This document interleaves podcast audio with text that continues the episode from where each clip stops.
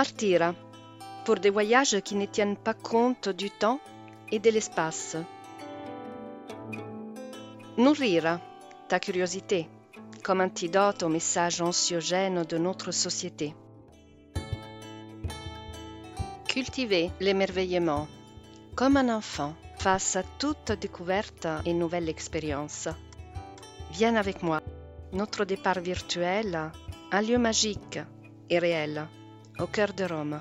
Notre destination, le monde, en croisant des routes insolites entre l'art, l'archéologie, l'histoire, des histoires, la culture et la nature.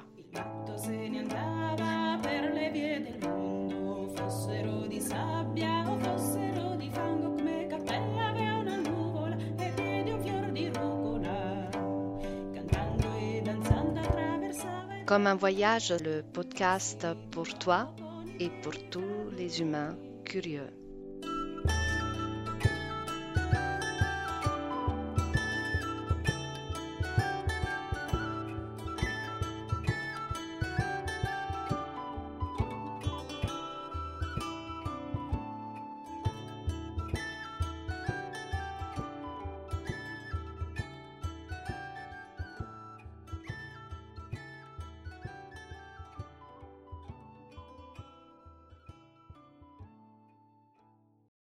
Salve, contente de te revoir ici encore une fois à la boutique de l'horloger de San Lorenzo. La boutique est restée fermée un bon moment, mais dès aujourd'hui, les voyages sous l'égide de l'horloger, cet étrange et fascinant personnage, que j'espère sera autant inspirant pour toi qu'il a été pour moi, vont reprendre. L'itinéraire d'aujourd'hui conclut le parcours sur le Moyen Âge au féminin, qui voulait être une occasion pour approfondir l'histoire au féminin, bien sûr, mais en même temps, ces voyages avaient euh, une autre, euh, comment dire, une autre vocation, démanteler une tendance généralisée, la tendance à plier les interprétations des époques et des civilisations du passé à notre propre préjugé. Je pense euh, que ces interprétations, généralement, tendent à nous rassurer par rapport à notre époque et à notre civilisation supérieure, mais trop souvent sont dépourvues de solidité historique. Le Moyen Âge en particulier a subi les conséquences de cette tendance. Moyen Âge égale époque sombre, fanatique et paralysée par l'obscurantisme religieux, l'ignorance et la misogynie et ce qui mérite le plus époque à l'origine de notre mentalité judéo-chrétienne. Judéo-chrétienne. Mais pourquoi pas alors euh, notre mentalité gréco-romaine, ou notre mentalité huguenote puritaine, ou notre mentalité capitaliste? C'est un mantra rassurant parfois pour nous croire en une époque meilleure, ou un slogan euh, répété qui nous transforme tous en perroquets.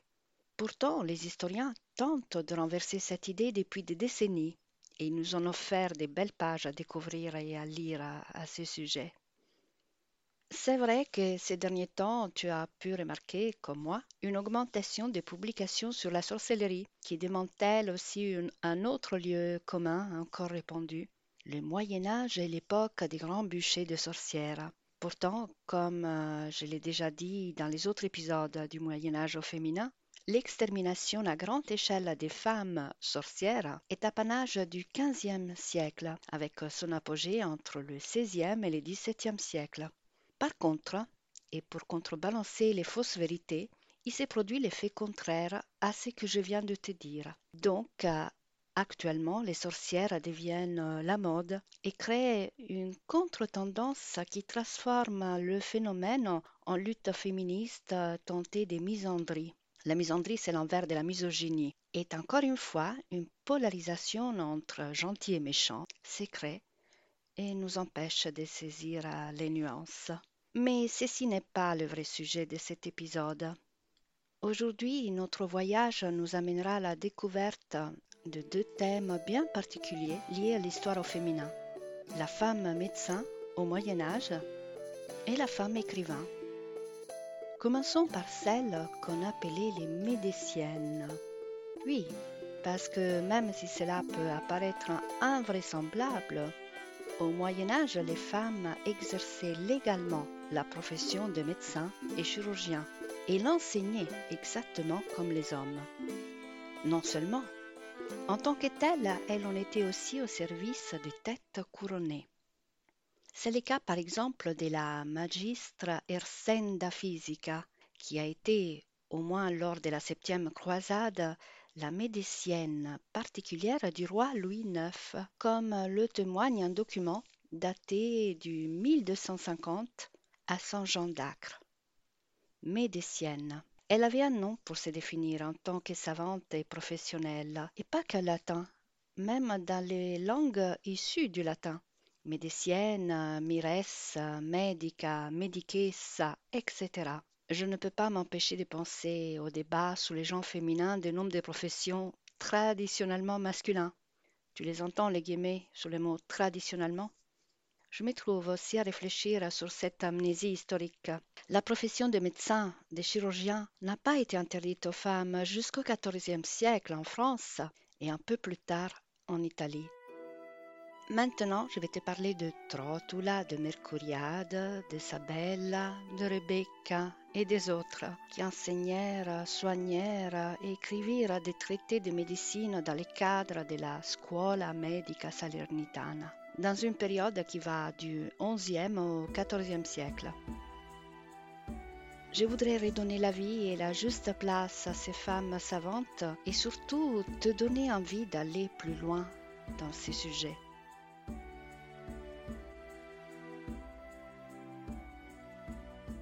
Tout le monde fait s'merveiller, en Salerne n'a pas Montpellier, n'a si bonne physicienne, tant soit bonne médicienne, tous sane, qui ta touche. Gauthier de Coincy, Miracle de Notre-Dame, d'après Mélène Lipinska, Histoire des femmes médecins depuis l'Antiquité jusqu'à nos jours.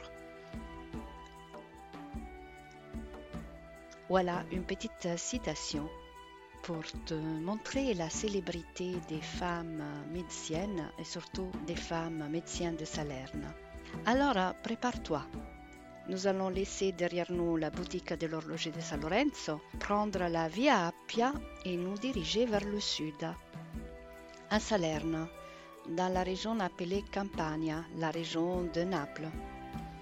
Et nous allons remonter le temps aussi. Nous sommes à Salerne, Salerne du XIe siècle, une ville qui vit le renouveau culturel du sud d'Italie et qui, comme dans d'autres centres urbains de la Méditerranée, apparaît brillante, polychrome, riche et orientale.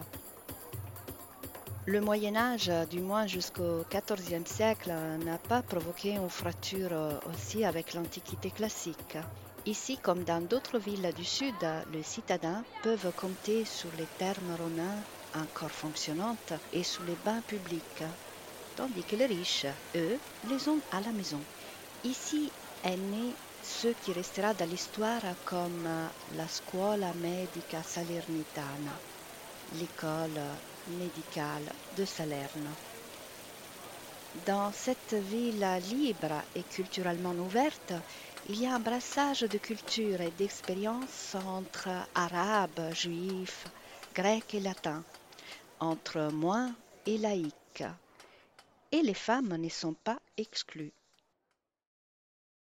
Parmi celles-ci, beaucoup se dédient à la profession médicale et y resteront dans cette profession jusqu'au XVe siècle. Nous le savons parce que nous conservons certaines de leurs œuvres qui témoignent avant tout qu'elle ne se limitait pas seulement aux soins des femmes.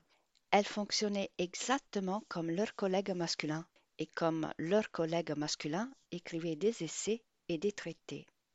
Abella, Rebecca Guarna, Mercuriade, Trotula, et leurs textes médicaux sur les plaies, les blessures ou les maladies contagieuses comme la peste. Tout cela est encore possible pour les femmes, ici, à Salerne, jusqu'au moins au XVe siècle. Nous avons un document qui témoigne qu'une certaine Costanza Calenda obtint les diplômes en médecine à l'université de Naples et à la même époque à l'université de Paris était désormais interdit aux femmes d'enseigner et d'étudier. Parmi toutes euh, ces personnalités féminines connues sous le nom de Mulieres Salernitane, peut-être la plus célèbre reste Trotula, célèbre en son temps et au-delà. Les troubadours Rudebeuf, par exemple, en parlent et en fait l'éloge dans les dictes de l'Herberie entre 1215 et 1280. Et même euh, Chaucer, l'écrivain anglais, la nomme dans l'un des contes de Canterbury.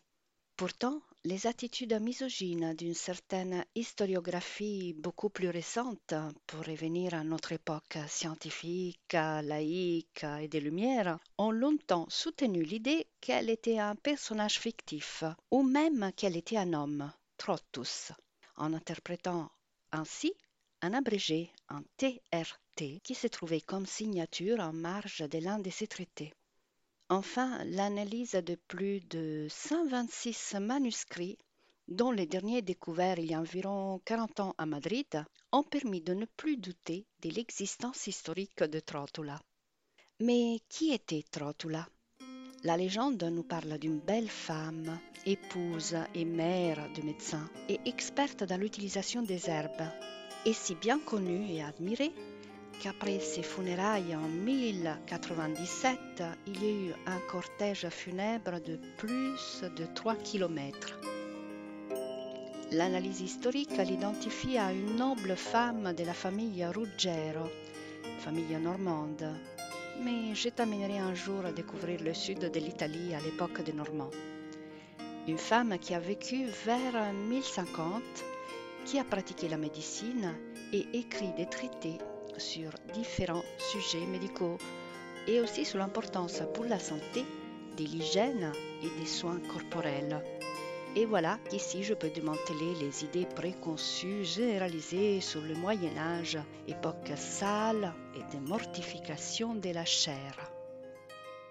La lecture analytique des écrits de Trotula nous permet de comprendre que, au moins dans ce Moyen Âge méditerranéen, le corps humain n'était pas diabolisé, même dans les aspects considérés comme abjects, tels que la reproduction, la sphère génitale et le plaisir sexuel.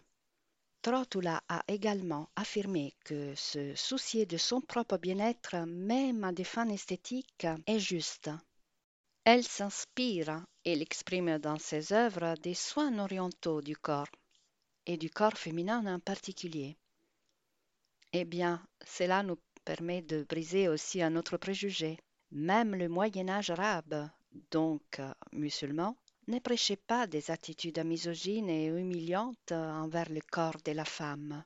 Un autre élément présent dans les œuvres de Trotula est le soin médical, qui n'est pas conçu comme euh, le soin de la pièce malade, comme si le corps était un assemblage de pièces mécaniques. Guérir l'être humain pour elle signifie le considérer dans sa globalité, dans son corps et dans sa psyché. Pour Trotula, la santé est le résultat d'un corps harmonieux et un corps sain est un beau corps. Ne te semble-t-il pas que cela Trotula a anticipé notre époque? Et maintenant, nous allons laisser Salerne et nous irons vers le nord, direction la Toscane, au nord de Rome. Un voyage un peu long, mais qui en vaut la peine, car je vais t'amener dans la Florence du XIIIe et du début du XIVe siècle. La ville qui a vu Dante se promener dans ses ruelles et ses ponts, et qui a vu l'effervescence urbaine avec ses grands chantiers architecturaux qui se poursuivront jusqu'à la splendeur universelle de la Florence de la Renaissance une ville pleine de bruit et de vie, mais aussi de mouvements violents et de guerres entre groupes politiques opposés, comme les Guelfes et les Gibelins. Mais je laisse tout cela derrière nous parce qu'aujourd'hui, je veux juste terminer à connaître une demoiselle florentine qui ici est née et a vécu dans la seconde moitié des années 1200 et ici est probablement morte au début des années 1300. Une poétesse, même si d'elle il ne reste que trois sonnets. Pourtant, ses talents stylistiques étaient tels que de son vivant elle a reçu l'admiration des plus célèbres écrivains de son temps. Compiuta donzella, demoiselle accomplie en italien. C'était son nom.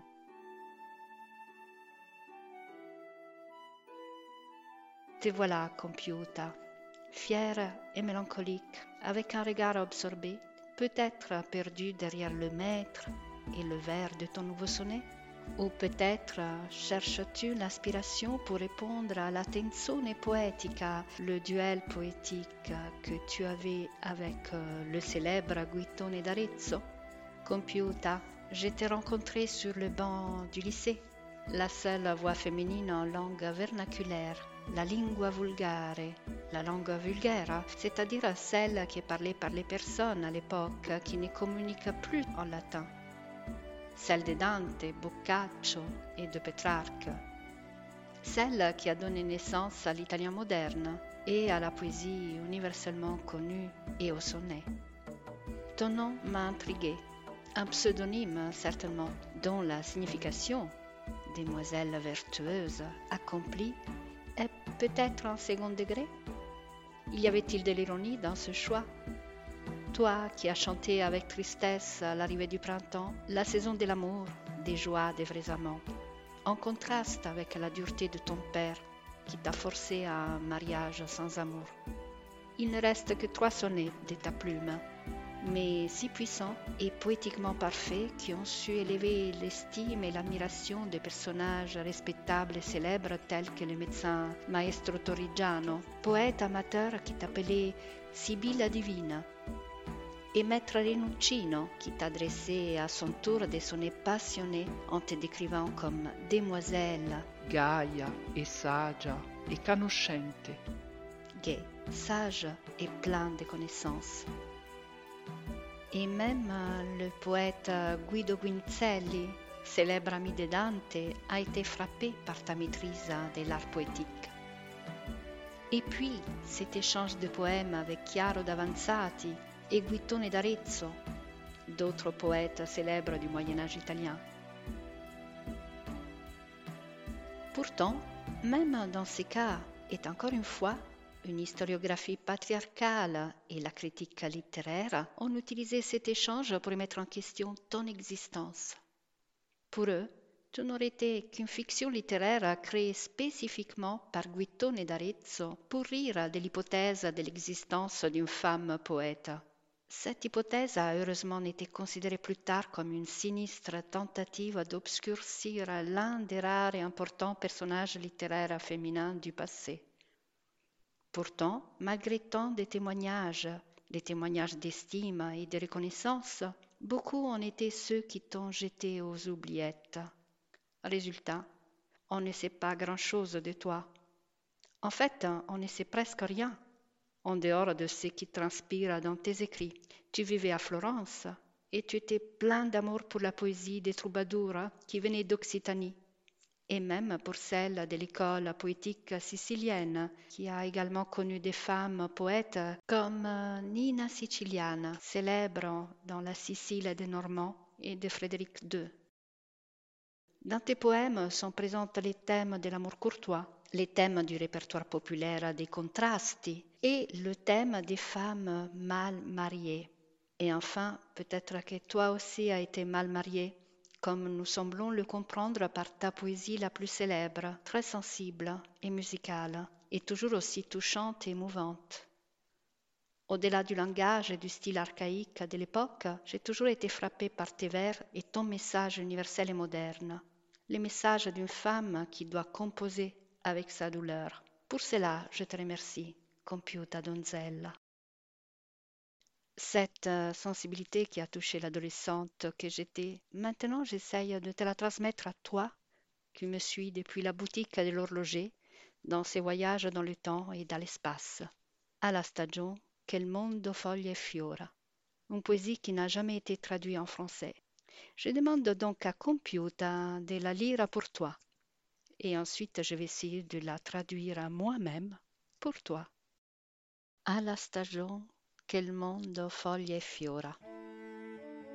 Alla stagione che il mondo foglie e fiora, accresce gioia a tutti i finamanti e vanno insieme agli giardini allora che gli auscelletti fanno dolci canti. La franca gente tutta si innamora e di servir ciascun traggesi inanti ed ogni damigella in gioia dimora e me n'abbondan marimenti e pianti. Ca lo mio padre m'ha messa in errore e tenemi sovente in forte doglia. Donar mi vole a mi forza Signore ed io di ciò non ho disio né voglia. E in gran tormento vivo a tutte l'ore però non mi rallegra fior né foglia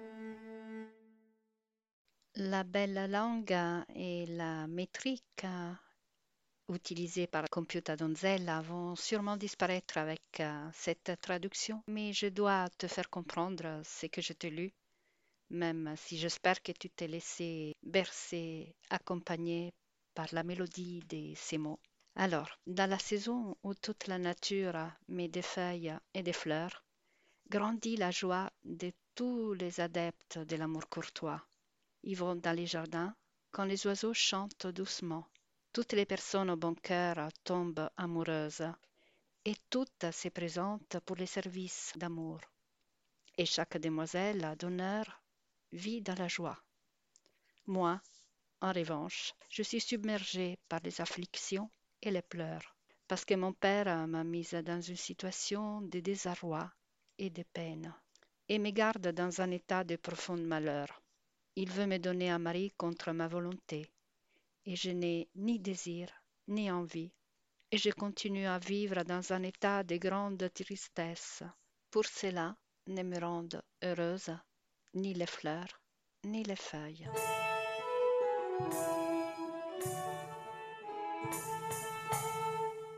Compiuta donzella, je dois te demander pardon. Cette euh, traduction approximative et surtout très prosaïque prive ton poème de toute sa beauté, toute sa recherche, toute sa musique et toutes ses émotions. Et maintenant, pour honorer la langue dans laquelle je m'exprime et je te parle, nous traverserons les Alpes pour nous rendre en France. Le pays qui a vu naître les Finamores et les troubadours, mais aussi les célèbres troubaritz et pour créer ce lien si fort au Moyen Âge entre l'Odessa et l'au-delà des Alpes occidentales, je te propose d'aller à la rencontre d'un autre personnage féminin. Entre l'Italie et la France a vécu une écrivaine célèbre, l'une des rares femmes écrivains officiellement reconnues comme telles à l'époque et récompensées financièrement pour leur profession entre l'Italie et la France parce que c'est en Italie qu'elle est née. Mais c'est en France, où elle a déménagé avec sa famille, qu'elle a vécu. Et c'est en français qu'elle a écrit. Nous voilà enfin à Paris. Je te présente Christine de Pisan. À différence de Computa Donzella, nous avons beaucoup d'informations sur Christine, sur son enfance, sa vie et ses œuvres, car c'est elle-même qui nous a laissé des informations bien détaillées de ses joies et de nombreux chagrins subis dans sa vie. Et nombreuses sont les biographies sur elle. Moi, j'ai appris à connaître Christine à travers la biographie de Régine Pernaud. Mais nous voilà dans ce Paris à cheval entre XIVe et XVe siècle plus précisément en 1368. Tommaso da Pizzano et sa famille vient déménager au Louvre. Le célèbre astronome, astrologue et savant bolognais et professeur à Venise a été engagé par le roi Charles Quint le Sage. Tommaso transformera en français son nom en devenant Thomas de Pisan. Christine a quatre ans, une famille aimante, une mère attentive, et un père savant qui ensuite n'empêchera jamais sa fille de s'enrichir en érudition et de s'abreuver à la source du savoir, comme elle plus tard le dira. Christine n'est qu'un enfant quand elle arrive à Paris, mais les joies de cette nouvelle vie parisienne seront présentées dans ses propres récits. Elle a eu l'occasion de voir les richesses déployées à la cour pendant des fêtes, des célébrations, et voilà qu'elle nous parle de nobles parements d'or et de soie ouvrés de hautes lisses étaient tendus sur ses parois et ses riches chambres de velours brodé de grosses perles, des draps d'or, la vaisselle d'or et d'argent grand et pesant, en quoi on l'était servi sur ses tables, les grands dressoirs couverts de flacons d'or, coupes et coupelles et autres vaisselles d'or à pierreries, les baumets et entremets, vins, viandes délicieuses à grande largesse. Dans les mots de l'adulte, on a l'impression d'entendre l'émotion et l'émerveillement de la fillette qu'elle fut. Elle m'a toujours intriguée, cette fillette italienne d'origine, mais qui intégrera parfaitement la vie, la culture et la langue française de son époque. Mais hélas, la joie de vivre, comblée d'amour de la première partie de sa vie, voit son terme à seuls 25 ans. Elle devient veuve, perdant l'amour d'un époux choisi, et finit par tomber en disgrâce, même au sein de la cour. Le sort s'acharne sur elle à niveau personnel, avec des procédures légales injustes et presque kafkaïennes. Et surtout, elle subit les mesquineries des savants universitaires de Paris, qui viennent juste d'achever les détrônements du savoir au féminin en arrivant à annuler le droit des femmes à avoir accès à la culture. Nous sommes à la fin d'une époque, celle qui voyait la poésie courtoise et la vision de la femme qui élève l'homme et le rend meilleur, remplacée par les sombres dissertations de cette fin du XIVe siècle, imprégnées du mépris des nouveaux érudits envers la femme, et annonçant une époque qui se fera de plus en plus misogyne. Christine, comme une Jeanne d'Arc de la culture, s'érige et se bat avec sa plume contre ces systèmes de valeurs. Elle peut être considérée le personnage féminin charnière entre le Moyen Âge que j'aime et que j'espère j'ai réussi à te proposer et te rendre inspirant, et la nouvelle époque qui relègue de plus en plus la femme au rôle de mère, de sainte ou de sorcière. Il y a deux raisons qui la rendent attachante et passionnante, notre Christine. La première, elle revendique sa condition de femme face à l'obtusité des savants érudits parisiens. On pourrait presque affirmer qu'elle est la première écrivaine féministe antilittéram. La deuxième, elle anticipe une tendance d'actualité très répandue, celle d'utiliser l'écriture, à laquelle elle s'adonne presque quotidiennement, comme un instrument euh, j'oserais dire thérapeutique, mais aussi comme une arme. Et elle sait le faire avec force et avec beaucoup d'ironie. Écoute comme elle s'adresse au prévôt de l'île Jean de Montreuil, l'un de ces savants qui, pour te le résumer simplement, s'attaque aux valeurs courtoises participant à l'effacement du rôle de la femme dans la société. Elle réplique avec force à ces déclarations sur l'infériorité et les côtés impudiques des femmes et pour commencer, avec une audace imprégnée d'ironie, elle débute la lettre qui lui adressera ainsi. Très cher sire et maître, sage mœurs, aimant de la science, fondé en clergie, le savoir, expert des rhétoriques.